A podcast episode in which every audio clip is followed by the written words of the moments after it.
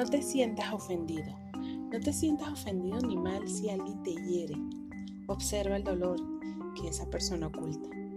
Si alguien te miente, observa el vacío que guarda. Si alguien te traiciona, observa la soledad que carga. Si alguien se burla de ti, observa los traumas que encierra. Si alguien te menosprecia, observa cuán grande es su miseria. Si alguien te envidia, observa su frustración interna. No te sientas ofendida ni mal por los defectos ajenos.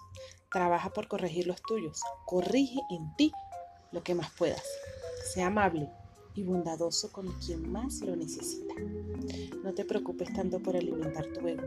Empieza a alimentar tu alma. Amor es la clave. Te mando un fuerte abrazo de luz. Gracias por escuchar Espacio Espiritual. Que tengas lindo día. Chao, chao.